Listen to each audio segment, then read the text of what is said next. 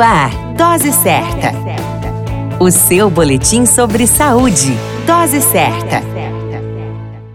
Olá, eu sou Júlio Cazé, médico de família e comunidade, e esse é o Dose Certa, seu boletim diário de notícias. E o tema de hoje é Lei Maria da Penha. A Lei Maria da Penha foi sancionada em 7 de agosto de 2006 pelo então presidente Luiz Inácio Lula da Silva e entrou em vigor em 22 de setembro de 2006. Ela criou um mecanismo para prevenir e cobrir a violência doméstica e familiar contra a mulher em conformidade com a Constituição Federal. Desde a sua publicação, a lei é considerada pela Organização das Nações Unidas como uma das três melhores legislações do mundo no enfrentamento à violência contra as mulheres. O caso de Maria da Penha Maia Fernandes foi o caso homenagem à Lei 11340 de 2006. Maria da Penha era casada com Marco Antônio Heredia Viveiros, que cometeu violência doméstica contra ela durante 23 anos em seu casamento. Em 1983, o marido por duas vezes tentou assassiná-la. Na primeira vez com arma de fogo, deixando-a paraplégica, e na segunda por eletrocução e afogamento. Após as tentativas de homicídio, ela o denunciou e pôde sair de casa devido a uma ordem judicial e iniciou a batalha para que seu então marido fosse condenado. Entretanto,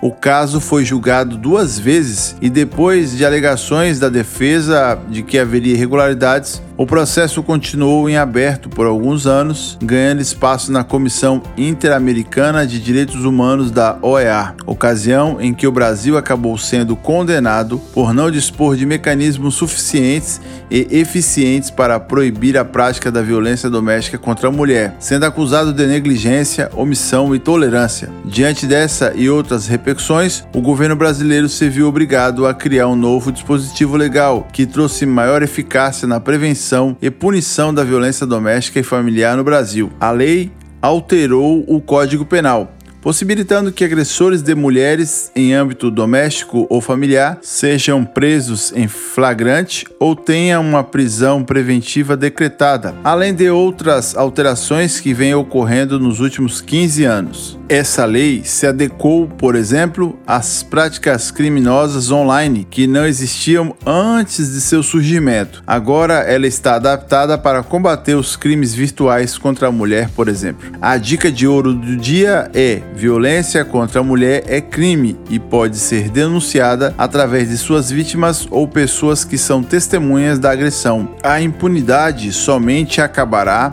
a partir do momento em que haja entendimento da gravidade desse problema. Busque informações sobre o assunto. 7 de agosto de 2021, 15 anos da Lei Maria da Penha. A qualquer momento retornamos com mais informações. Esse é o Dose Certa, seu boletim diário de notícias. Eu sou Júlio Cazé, médico de família e comunidade.